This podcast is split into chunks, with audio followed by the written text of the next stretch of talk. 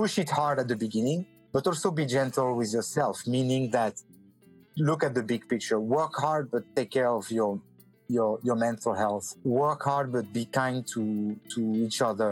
Don't do things that are not truly aligned with your values. Respect each other. Don't make don't try to close a deal that's gonna make you lose a very important friend or connection in the music industry. Pass. Be willing to pass on some stuff that may be a lot of money or like the deal of your life if you feel like it's not aligned with your principle.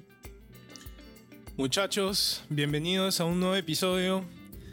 El día de hoy hemos tenido una entrevista con Emiliano Moyón, que él es el director de programa de Berkeley Valencia de la maestría de Global Entertainment and Music Business, que es una maestría enfocada en lo que es todas las nuevas tecnologías, innovaciones dentro de la industria de la música y el entretenimiento que se están desarrollando hoy en día. El día de hoy él ha podido compartir con nosotros sus diferentes puntos de vista de la, de, de la industria de la música, ha podido compartir este, ex- experiencias y consejos. Muchachos, ¿qué tal le pareció la entrevista del día de hoy? ¿No hay que tirar el, tú la bomba a alguien, a quien le caiga? Max, ¿qué tal te pareció la entrevista? Me pareció excelente la entrevista. Eh, a mí lo que más me gustó lejos fue, bueno, obviamente agradecerle nuevamente por venir, tremendo invitado. Y fue la visión global que nos dio. Como dijiste tú, él al, al ser director del máster en Berkeley, de, de- de- como le llama él y como se llama el máster Global Entertainment, él tiene una visión muy global.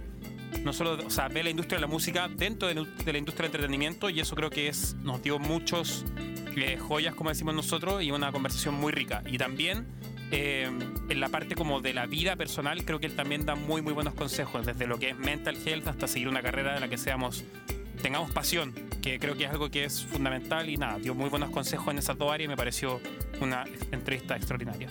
A mí, a, mí me, me gustó mucho el aspecto de todos los tips que nos soltó, como cuando uno como profesional está empezando en la carrera o está como a punto de incursionar por primera vez a la industria, que como él dice, es, una industria un poquito difícil de entrar, por así decirlo, y es muy pequeña en el sentido de que, o sea, lo hemos visto nosotros que todos conocen a todos, todos trabajan con todos, entonces a veces puede parecer un poco complicado y uno topa con pared muchas veces al momento de empezar a trabajar como manager, como A&R, como productor, como lo que tú quieras. Y él como la perspectiva y los tips que nos da en torno a qué el mercado que está buscando, los profesionales cómo deberían ser preparados y algunos tips de ahora sí que cómo empezar, me parecieron que es una información muy valiosa que a, la a las personas que están pensando en hacerlo, los tomen y los hagan. Sí, yo estoy muy de acuerdo con eso. O sea, en todo lo que es la parte humana, la parte profesional, Emilien eh, dio diferentes consejos que son, que fueron, son muy motivantes. ¿Para qué? Para que, de hecho, yo creo que es una de las entrevistas más motivadoras que hemos tenido, por lo menos a mí me parece. Y, y como para hablar un poquito de otra cosa es, eh, dada su posición y dada eh, como la conexión que él tiene, tiene una visión muy holística de la, de la industria musical, entonces sabe y, está emocionado por diferentes cosas que van a llegar a pasar en esta industria musical, que se encuentra en esta convergencia con todo lo que es streaming, con todo lo de la pandemia, entonces muestra y nos comenta hacia dónde debemos estar mirando probablemente, porque qué es lo que pueda llegar a pasar, cuáles son las adquisiciones o eh, mergers que pueden llegar a pasar en la industria musical y, qué tipo de mentalidad uno como profesional llegar a ese óptimo nivel para, para innovar y constantemente estar pensando fuera de la caja, porque es lo que en este momento necesita la industria. Con un gran baldazo de agua fría de realidad y de motivación, Emilian nos ha dado una buena perspectiva de todo lo que se viene y de cómo tomarlo de la mejor manera. En verdad, muchas gracias por compartir ese sentimiento de que todo va a estar mejor, dándonos signos de esperanza y que estamos bien encaminados. Y sin, sin más preámbulos, muchachos, bienvenidos al siguiente episodio. Hi, Emilien, how are you? Hello, Eric. Hello, team. Thank you very much for having How me. are you, It's, uh, Emilien? I'm, I'm, I'm doing great. Thank you for, for inviting me. Thanks for coming. It's a pleasure to have you here, Emilien. And first of all, to ask you, uh, what are the most common mistakes of young, successful professionals that they do in the music industry? That that's a that's a good question. Uh, I mean, I, I think in, I don't think in general uh, students that I have in the program, like all of you guys, I, I I do feel like you have a very good intuition, and it's an industry that reward people who are innovative, who are creative, who are willing to take risk.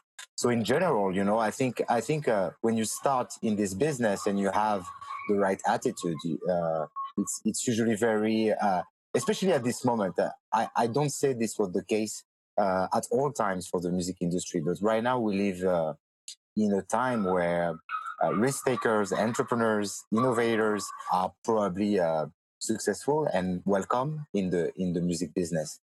Uh, most most common mistake that I see, hmm, maybe uh, not realizing enough uh, how important networking is, the connection that you you you may have and the relationship you have with people is such a huge determinant in the short term and in the long term as well. Uh, I think I think it is a, the the human capital is the most important investment in in any business, not only to music, but it's it's even more crucial. It's even more strategic when you talk about the music industry. It's it, it's a small business uh, compared to to other field of, of technology or retailing.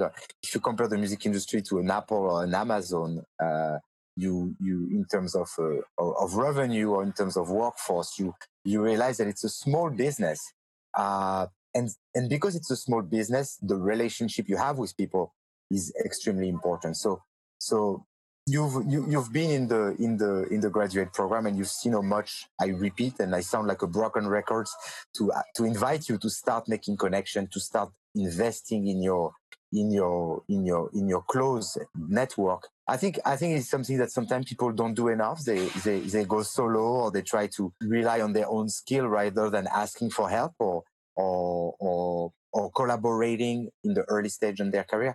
I think it is something you really need to that really needs to be your priority for for a successful career in music that's amazing. Yeah, I think that we all have seen how network basically opens doors for you in the music industry.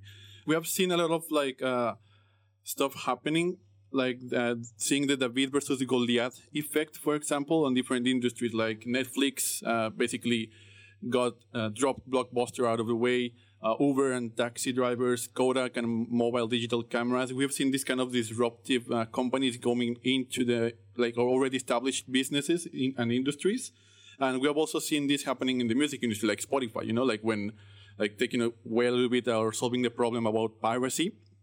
And I wanted to ask you, like, what do you think are the main factors that made these new market entrants become disruptors in already established industries?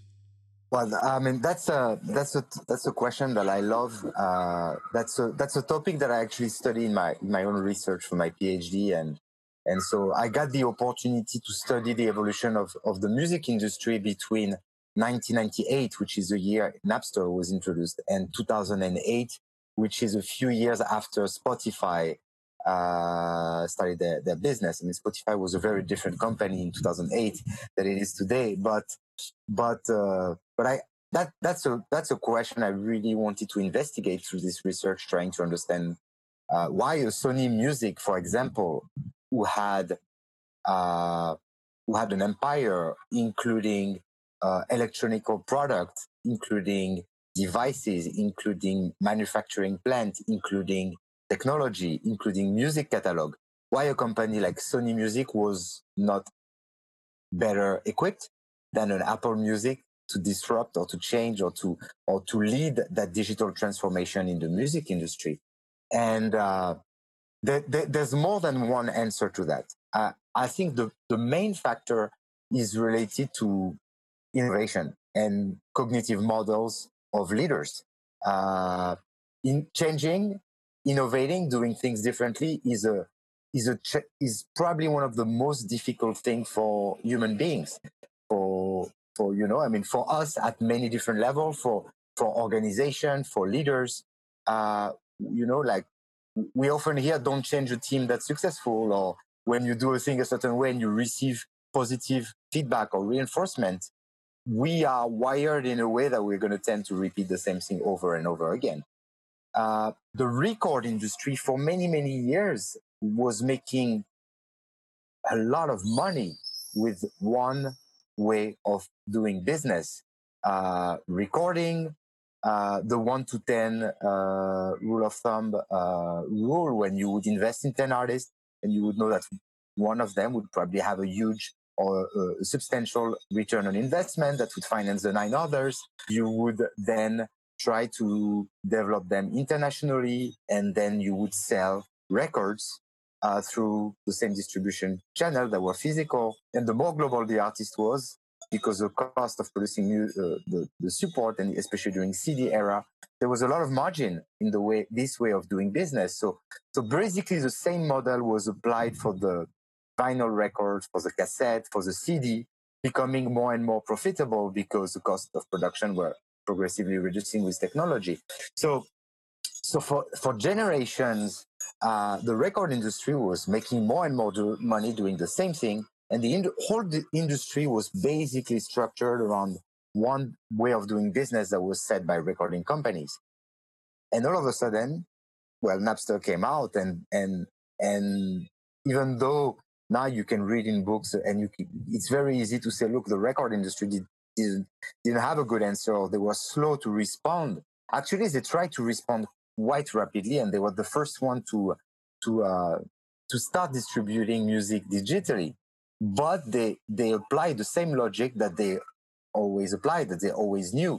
They started by bringing digital catalog of CDs to sell mail on mail distributed CDs, and and uh, obviously in front of an Napster that was already distributing digital file, it was it was not the appropriate answer. But when you have an established model, the way of doing business, and especially cognitively, when you used to doing the same thing over and over, it's very, very difficult to change. And you use the example of Polaroid.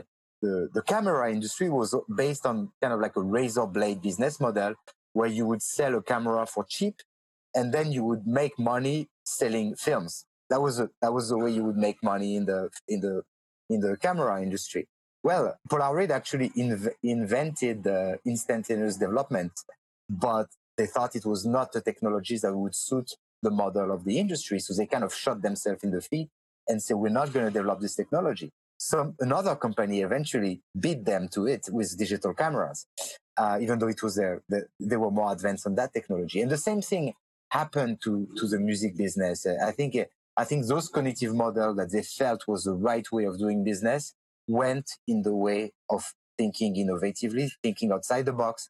And it's very common cross industry to see an outsider being in better shape, in better capacity to come with new ways of doing business rather than the the, the dominant uh, it's it's kind of like the the the, the, the rules of uh, of uh, of the jungle you know like when if you if you ask the tiger to become a to become a good uh, fisherman in the sea to catch fish you know this is they, they, they might be a good predators but they are not equipped for the new environment. And and uh, and so what happened with apple what's happening with spotify having companies that are coming outside of the music industry being able to come up with something is more suited to a new environment is is a story of business. There are multiple examples, and uh, and I think it's uh, it's this is this is the most important part of the answers. After there's there there are other factors, and they are related more to organizational structures. When you have a business, the bigger it is, the more established it is, the more difficult it is to change. And uh, if you look at the uh, airline industry, for example, you know, like uh, when, when you had Ryanair and low cost company that came in, I think a lot of the larger Air France or British Airways or larger airline companies try to do the same thing, trying to develop low cost. But when you have a big structure, a big workforce, uh, you when you're a big dinosaur, it's very difficult to be lean and flexible and reactive to this. So for for for, for a major company, especially when when when a disruptive technology come up and you try to adapt, uh, it takes a lot of time and you're not as uh, resilient as a small startup can be. Super, extremely interesting, Emilien. And I want to take a part of, of your answer because you mentioned a lot about technology. And we know technology has always been super linked to the development of the music industry. As you mentioned, like Napster uh, disrupted the model of the business. Um, right now, we are seeing a boom with what is what has happened with NFTs. So we wanted to ask you if you have seen in the latest latest news or something that has caught your attention about technology, any new trends that could shape the music industry in the next few years, and if So, or if not, what would you think the industry could need in terms of technology nowadays? That could be interesting. Uh, yeah, you know, uh,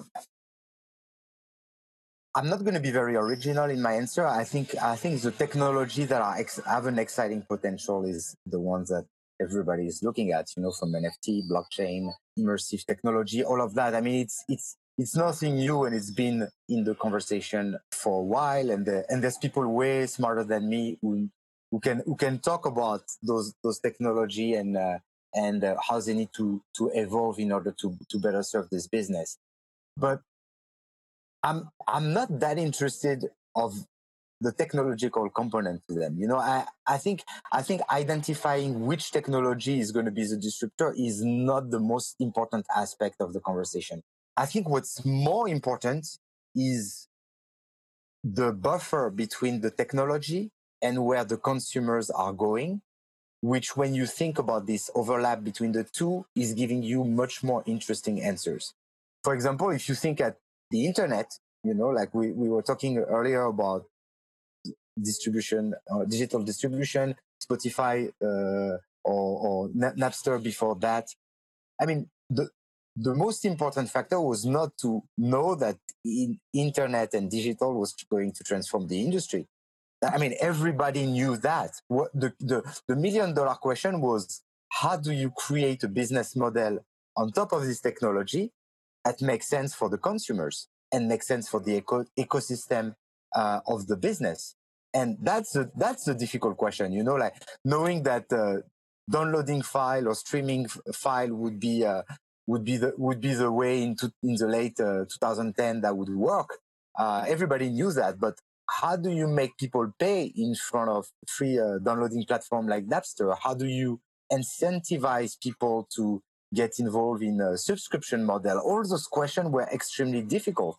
And uh, defining the, the competitive landscape and how do you create an ecosystem where people can get paid? Because even though there's still a lot of challenge to pay fairly musician, and today there's still a lot of conversation about how how can the streaming model be more fair uh, to to to the content creators well, we're still in a much better shape than we were in 2000. You know, like when nobody, people were downloading music and nobody was getting paid, and and and people were were claiming the death of the music uh, music industry uh, as we know it. So we know that uh, creating new experiences that are more immersive, and we know that blockchain is probably going to be some of those big technological uh, drivers that are going to shape the model of the future. I think it's much more interesting to think and look at what consumers are demanding. And, and I know it probably does, it's probably not answering your question, but you, I'm super interested. I'm super interested in the convergence of industry. I think, I think instead of saying, well, what can blockchain do? I think I'm, I'm, I'm much more stimulated to think about if you merge sport and music or e-sport and music, what are the new experiences that you can create that are going to make people who love e-sport and music at the same time excited? If you mix video game and, uh, and music, for example, I mean, we all know all the the, the micro uh, experience that happened on Fortnite, etc. But but in a larger scale, how you can think about artist development looking at at, at, at gaming or or, or if you look at uh, the live entertainment, I know I know you you guys are are interested in live and and live music experience. Is post COVID when you when you think about the technologies that we have, what could be a innovative, exciting experience for people who like to experience music live. So, so, so those questions are the more difficult, the more uh, stimulating for me intellectually, and uh, and and that's what I like to to to spend my time thinking of. And I think I think we pretty much, if you ask like a, a Scott Cohen at Warner or or, or Fluett, who I, who I respect very much their vision for, for, for how technology is evolving, I think there's quite a consensus of the technology that are in front of us. But but I think the big challenge is really to think like what new ways of consuming, what new narrative, what new experiences we can create and we can uh, imagine on top of these technologies. I totally agree with you, and I think that what uh, we talk we talk about is in our first episodes of the podcast because we, I remember that we talk about that every time an industry or the music industry has hit um, like a big problem or a big crisis, a lot of mergers start to like happen, like enabling different kind of ecosystems, uh, needs, and audiences and things like that. So it's very, very passionate topic. So now diving a little bit more into the human side of the business, like now the music industry is in a big change, addressing all these social responsibility and issues that are rising in the industry. How have you perceived that this adaptation is gonna go throughout the years, and how do you foresee it will continue now that we have in a woke generations coming to the industry? I mean, I'm going back to my my my first answer. Change always take times, you know, and uh, and uh, when it comes to to uh, social uh, issues or social justice or ethical question related to the music industry, we we need to look at the small picture. We need to look at the day to day, you know, and and uh, and and we also need to look at the at the big scale of things and there's there's I think that I I want to believe that there's a positive evolution in the music industry regarding social issues, regarding gender diversity, regarding racial uh, diversity, regarding kind of also all all all question related to fairness and preoccupation related to how much content creators, songwriters, artists are being paid those topics are much more visible today than they were 10 years ago, without a doubt. Have we collectively as an industry figured out the solution to all of this problem? We are still very far from it. And I, I do understand that it seems like things are going slow, you know, and uh, can be very disappointing for, for, for a lot of people to say, look, we're still dealing with the same situation. There's still a salary uh, gap between women and men in the music industry. And all those issues are infuriating for sure. I also want to look at it in a positive way, looking, I think there is an evolution of change and the new generation are much more concerned and much more aware of the situation and much more willing to, to, to solve those issues. And, and, uh, I think this is one of the part that I love the most in my role is because I work in education. I'm you know, I, I have one foot in education and one my head in in the industry in a way. And I think it's it's great to see this evolution because all students who are going to be working in the music industry, taking some decision, being in some of the boardroom, uh, vouching or pushing for some decision to be made. That's what gives me the the hope, but more than hope, like I'm I'm convinced that that things are going to pass into action after after after talking about ethical issues and uh, and social issues in the music industry the the next generation is going to be the one who are going to do much better than we done or the older generation have done the music industry. And and be, before we started the podcast i was telling you like we have between 65 and 70 percent of women studying music business uh, at berklee. And and uh, and the application we have the same demographic. This is for me this is the best indicator that the music industry if you take a photo shot of the music industry in five years from now it's going to be for sure looking very very different than what, i mean there's no doubt that's going to look very very different than what the music industry looked like five ten years ago. So again it's for sure not as quick of a change that i would like but but uh, but those trends are happening and and sometimes you know we it's not because we see something a situation or something that is highlighted by the media that that things are not changing but i think it's highlighting more things that are becoming not accepted more exceptional that some some of the practices that were that were generally uh, uh, common in the music industry before so so so I hope uh, to think that Berklee, for example, is an agent of change and that has an impact in those dynamic. And uh, more importantly, you know, uh, I think it's looking at the, the, the new generation of uh, of industry professionals like the like the four of you that that make me think like th- this change is going to be implemented and is going to live in music company in new companies that are being created because I, I I see that the, the new generation is very much looking at those issues as a priority. I totally agree with you, Emilien. And now changing the subject a little more to the professionals of the future. You're you're involved in the education industry. You're making you're forming professionals, but you always have your mind in the music industry, like you said a little while ago. So, for somebody who wants to start in the music industry, they want to start a career, a professional career, but they're hesitating because they have a family pressure because they're not being their family doesn't support the idea right now because there's uncertainty because uncertainty because of covid. What would you say to that someone who wants to start in the music industry today? What would be your advice? I mean i would say two things. I would say first of all i mean uh, like you i mean uh, this is this is one I think that uh, something that I love in my job, having students who made the choice to work in the music industry because it's a brave choice but it's a choice that I can totally relate to. Uh, uh, when I see students who, who, decide to get in the music industry, which is a which is a wonderful industry, which is for me the uh, I'm, a, I'm, a bit biased, but the more the most exciting one, but also come with challenges because, as I say, it's it, it's quite a small industry and there's uh, there's some uh, barriers to enter the, this business. But people who make the choice to work in a field they are passionate about, that's the kind of people I want to be surrounded with. And and uh, I I made that choice 15 years ago.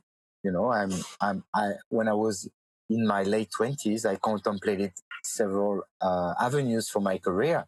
And uh, I could have choose an avenue of mo- making money making the most money as possible, working in an industry that may not have been the area I was passionate about. But at that time, I chose to I chose to connect with an area that I was passionate about, which was education and it was music and and and the job. I'm I'm lucky to have a job today that is at the intersection of my two passion. And I'm telling you that there's not been any day in my career that I've regretted making that that decision. So so so for somebody who's deciding like should I be in the music industry or should I be somewhere else, my answer would be first like what what what is your passion? I mean, if you're passionate about tourism or about traveling and not so much about music, well, then you have your. Uh, but, but following your passion, I think is the most important, most vital, uh, and obvious thing to do when you choose a career because I think it's easy through society to think that, well, in, in your adult life, you have two uh, cha- two chapters to separate uh, areas. You have your personal life and you have your your your professional life. But that's that's BS. You know, like your those are your life. You know, and uh, and you you know they are connected and they they you spend a lot of time working and uh, when you when you are uh, with your family you your professional life has an impact on everything else. So if you know you're passionate with music and you say look i'm gonna I'm going to keep it as a hobby and I'm going to work in something that I don't really care about, well, that might be good for you for some time, but that's usually how people, uh, uh, after 10 years, they change career because, because they realize that working in something they feel interested about makes makes total sense and a career lasts 40 years so so you might as well uh, enjoy what you're doing so so i understand i, I understand very much that that it's not always easy that you don't always have the the, the family or, or friends support when you choose to this kind of career. But uh, some people will disagree with that. That you will find people who support the counter argument. But uh, I think it is it is such an important thing to love what you're doing. It's it can sound very cliche, but to enjoy, you know, like uh, uh, to to to not see your your life as okay. I'm going to work for for 11 months and i'm gonna for one for one month i'm gonna enjoy life this is this is this is not a way of living you know i'm i'm i'm happy and i i i hope the four of you will live a life where you enjoy every day and a way of, a day of work is a day you're enjoying what you're doing. And that's i think that's why our students choose to invest in their career in music because uh, this is such an exciting industry. This is a place where you can have a lot of fun. It's a it's a community of people who who, who where, where, you find super interesting, talented people who love what they're doing, and that make your career really fun. So that's the way I want to live my life, and I I think uh, I, I I I would I would try to convince everybody that I that I can uh, speak to that it's a way a nice way of uh, of uh, strategizing your career. Absolutely, absolutely, and like talking about passion um, in the music industry, especially, many people think actually nowadays that you have to know music to work in the music industry, and that's not necessarily the case. Many people that listen to us might think that if you don't know music or an instrument, you can't work in the industry, and that's that couldn't be more far away from from the reality. So. An example of this is like a rise in the demand for data analysts that has been huge in the latest years in the music industry. So, we wanted to ask you, like, if what have you seen in these latest years? Like, now that data is the new thing, but like, what do you think is going to be the next big step different companies will be looking for or what's the next that skill set that companies and professionals are looking for in the music industry I mean, uh, the, the, the, I think there's there's two or three questions in your question. I'll I'll start with the first one. Uh, for sure. I mean, I, I, there's a nuance here. I I am not a musician, and uh, and I've always I've been a strong voice within my community and within Berklee to say that the music industry is an industry where you need diversity of skills. And as as much on the I'm talking about the music business and in the music company in executive roles in entrepreneurs. We need a we need a diversity of skill which means that we need people who are very strong creatively and artistically. And we also need people with other strengths which means that some people who may not be good, talented musicians, but may have another skill somewhere else, have a, have legitimacy and uh, have value to bring to this industry, and that's that's kind of like the approach I have when I select students in the in the graduate program in music business. Is uh, I want a I want a balance of skills, people who have different talents, and I cherish very much people who do have an artistic talent, but it's not a it's not a requirement to go in the program. And as you know, we have a lot of people who, who are not musicians. So, so, so, so I, I wanted to make that as an initial st- statement. Any company, music business or not, you know, the diversity of talent and if they can work well together, it's like a, it's like a good paella, you know, like those ingredients will taste even better when they are associated one to another. And, and you're right, you know, like they, data analysts and people who understand more generally technology is now something that is cherished by uh, the music industry, and there's a lot of job in this area, and uh, and that, that that's a good example of that. That somebody who has good analytical skills, who are good in business, who are interested in, in technology, can find a job in the music industry. But more than that, be, being a strong contribution uh, nowadays, and and and so I think it's my it's my statement is this music this business of music need need all those talents together to be healthy, to evolve, and to be able to innovate. We were talking at the very beginning of this podcast uh, about the music industry having some challenging adapting to the digital uh, evolution. And I think to some extent, something I, I didn't talk about, I, I, was telling you there's many, many ways to answer, answer that, that, that, uh, that question. One of the problem is that the, the record company were too homogeneous in terms of skills. It, there was not enough diversity of skills to be able to think outside the box, be uh, thinking with an optimal level of innovation, of, uh, of creativity to those new models. And, uh, and I think this is something that has changed in the music industry. Like now, music company uh, are aware that they need people who are creative, people with an analytical background, people who are a, uh, problem solvers, etc., etc. And now, now, now I'm moving to the last part of your question. What are the skills that the music industry in the future will need more and more? I think there's two two things. In terms of our music consumption, it is it is now a, a, a fact that uh, the, our music consumption uh, is now more globalized than ever. You know, like now, uh, nobody uh, care. I mean, very few people care if uh, have a problem listening to music that is not in their native language. People listen. They have playlists mixing music from all around the world.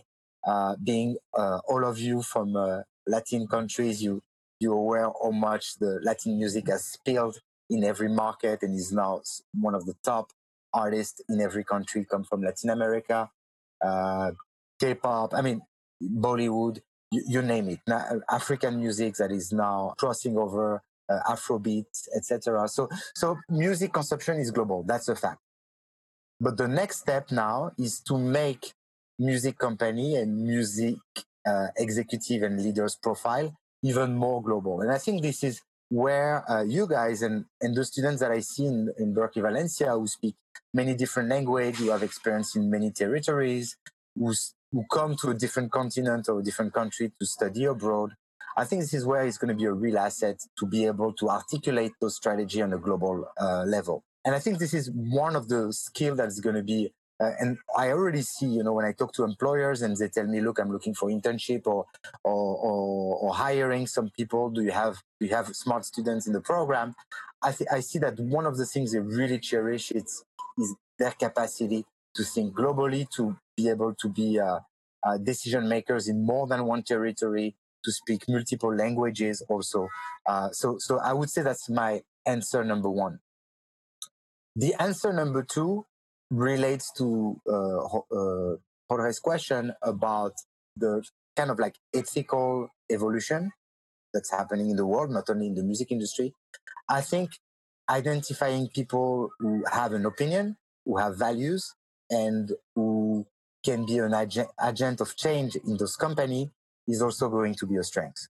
So right now, right now we're looking at uh, developing courses and program related to ethical leadership. And I, I, I think I think ethical leadership is going to be one area for especially for executive and and top administrative position where they're going to need people who are aware, who have an interest in being an agent of change is going to be a, a value. You know, those uh, also talking about mental health, it's a, it's a very big uh, topic right now. But in the implementation of better supporting system for the artist, they're going to look for profile. Uh, sorry for the for the noise in the background.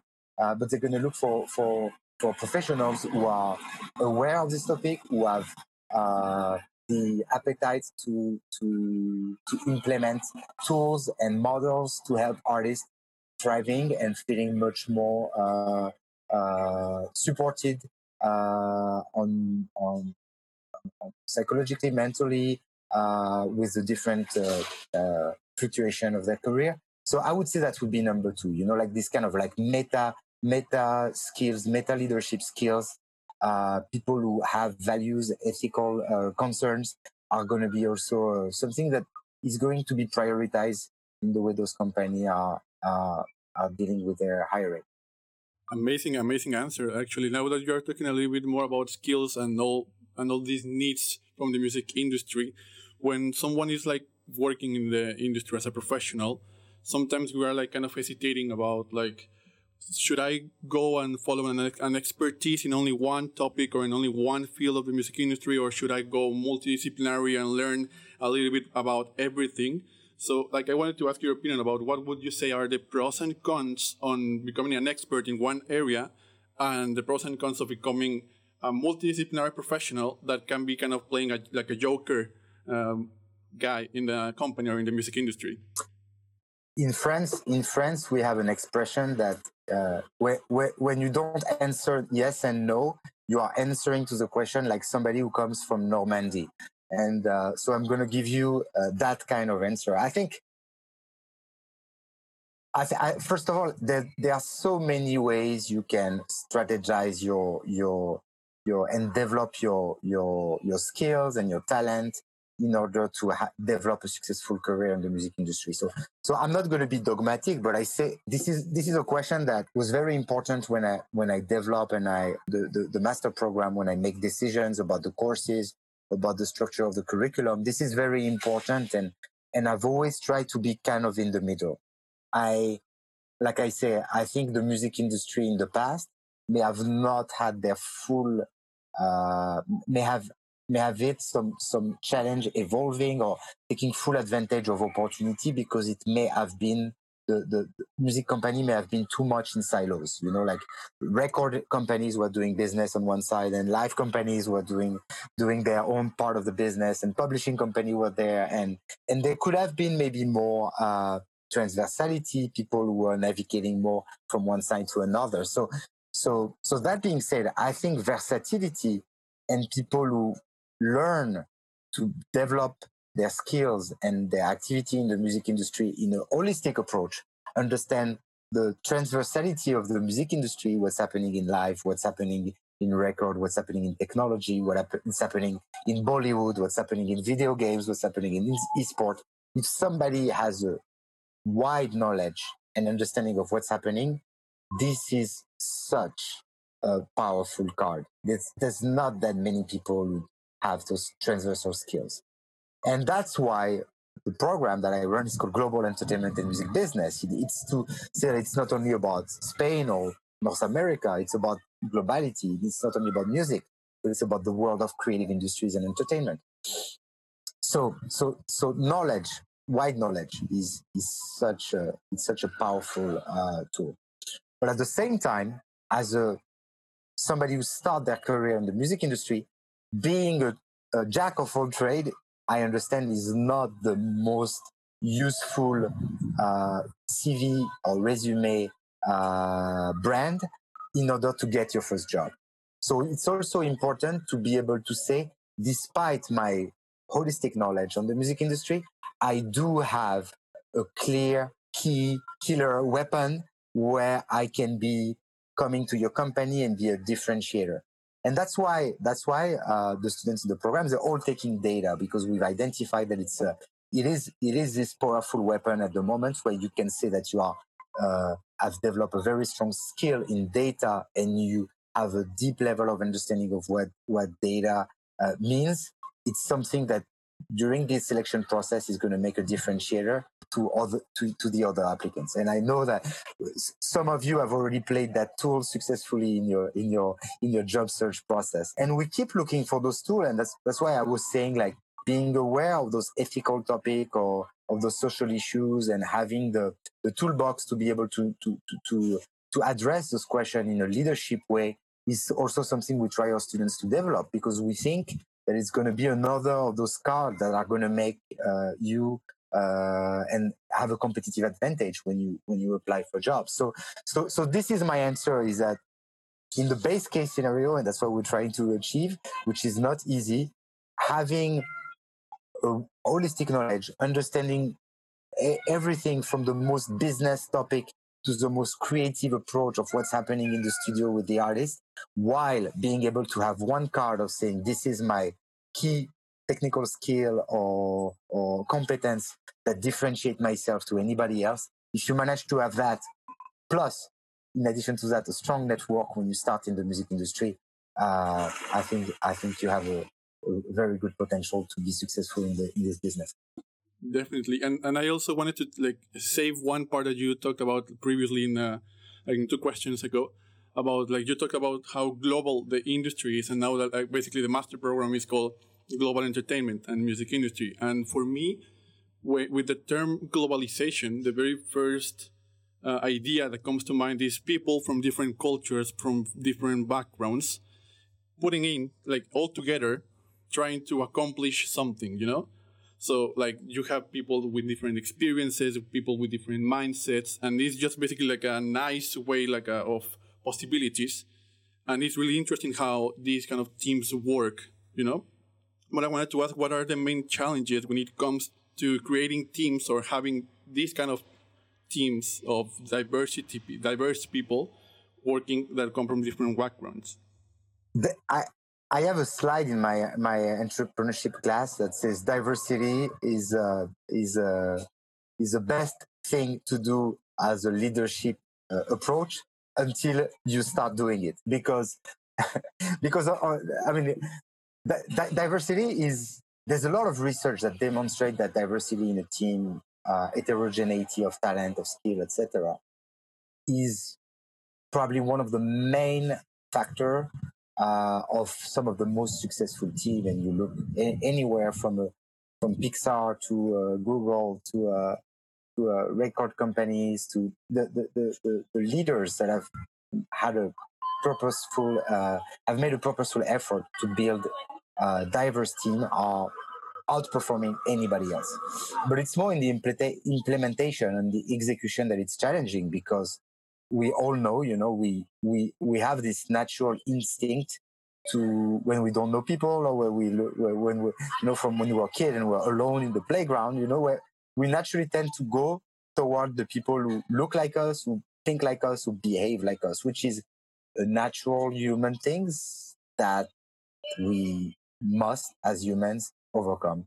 And it's uh, you know like we, we have a very diverse group of students who speak many different language and and uh, i remember the very first year i was working at berklee i used to tell students to build team on their own. And there was this same phenomenon that i described in the playground where i would have one group of north american and one group of uh, uh, european students one group of asian one group of latin american that would group to maybe think that language, language wise or cultural wise because they know they have a common understanding or, or way of, of, of working that would make things easier. And I would say in the first place, when you work with somebody who has the same cultural or cognitive background, it's in the first place. Of course, it's easier. But that probably when you work with people at the extreme, when you work with people who are exactly wired like you, why do you even do teamwork? You know, if you if you work with clones, people who, who, will think like you, will talk like you, will do like you, just work by yourself. You will probably get very close to the same outcome. The real beauty of working in groups is when you have people who tell you that they disagree, people who challenge you, people who bring ideas that you would have never thought uh, about, people who get you an invitation to learn the things you don't know you don't know. Like people will come out of the blue and say look as we're trying to think about the next new ways to consume live festival in my country in colombia this is a festival that you never heard of and that's going to blow your mind. This is the beauty of working with people who come from a totally different background. They can surprise you they can shock you they can push you out of your comfort zone and you know, from a management perspective, that might create some wave because people will say, oh, this person is not exactly working the way I was expecting them to. But if you have, if you set the right condition and if you have good leadership skills to be able to keep people all together, then with diversity, the outcome is tenfold. The, the, the potential of outcome of creativity, of, of productivity uh, if you ma- if you overcome this challenge of diversity, is so much more powerful than having a homogeneous group of people. So so that's the hard way, but that's the bold way, the innovative way, and the way we should all try to achieve.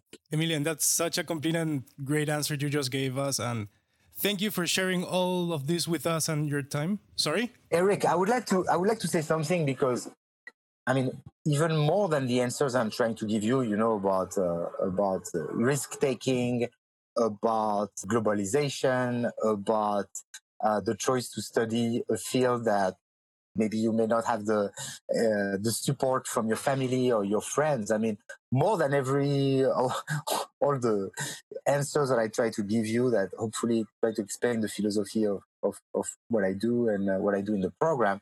I think you guys embody perfectly all the answers I try to give you. You know, like uh, I remember seeing you coming to the program uh, with your motivation, your passion, your doubts, uh, your background, your your your objectives, and more than all of that, you in the middle of your master program you got hit by a pandemic a global pandemic where all your plans being being being thousands of kilometers away like the name of this podcast uh, you you you've been challenged like all of us by one of the most difficult global situation that we've all faced during our lifetime.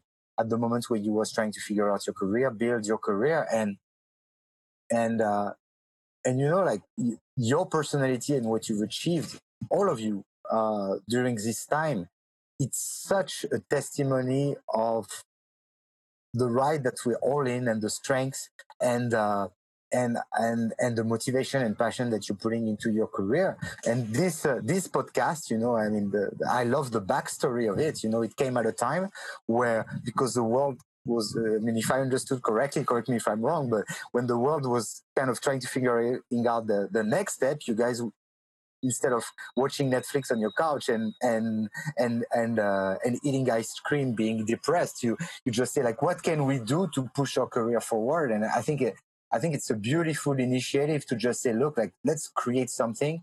Let's create something from the connection you've made from the from the program. And and honestly, it makes me super happy to see the four of you. Like now, since then, things have evolved, and I know that you're moving forward with your career with beautiful things. But this is you. The four of you are such a better answer to your question than everything I tried to say before. You're such a good example of, you know, like, uh, uh, things are not black and white. They're not, uh, they, they, they, they are not one way or another. They, the life is you figure it out and, uh, be, be strong, be bold. Don't listen to everything your, your family and your friends are telling you uh, have a core identity, believe in yourself, and just go for it. Sometimes it's gonna sting, sometimes it's gonna hurt, sometimes you're gonna feel discouraged. And uh, when when you are create a podcast, get a beer with your friend, and move forward. I'm gonna I'm gonna loop this. Uh, I'm gonna Congratulations this for that. message every morning and to Thank my you. mom. yeah, me, me again. Yeah. yes. I'm blushing now. Thank you, Millie. But it's so true. It's so true. Seriously, congratulations, and uh, and I I love your energy. You guys are all of you are great people, uh, and uh, super happy to see uh, the four of you together today. This means a lot to us, Emilien. Thank you so much for those kind words and for support us all the way. And now uh, I I really feel that we should close with this because it's been an amazing closure. But there's one last question that I would like to ask you before we go.